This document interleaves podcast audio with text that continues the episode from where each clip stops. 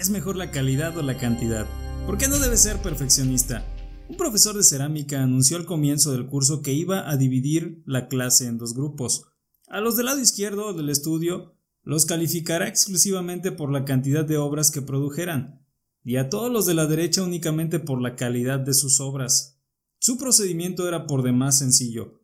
Al final de la clase, llevaba su báscula de baño y pesaba el trabajo del grupo de la cantidad.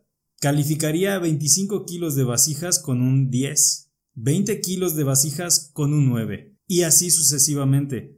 Sin embargo, los que calificaba basando la calidad solo debían hacer una vasija, aunque perfecta, para obtener un 10. Pues bien, llegado el momento de calificar, surgió una cosa curiosa. Las obras de más calidad eran las producidas por el grupo al que se le calificaba por la cantidad.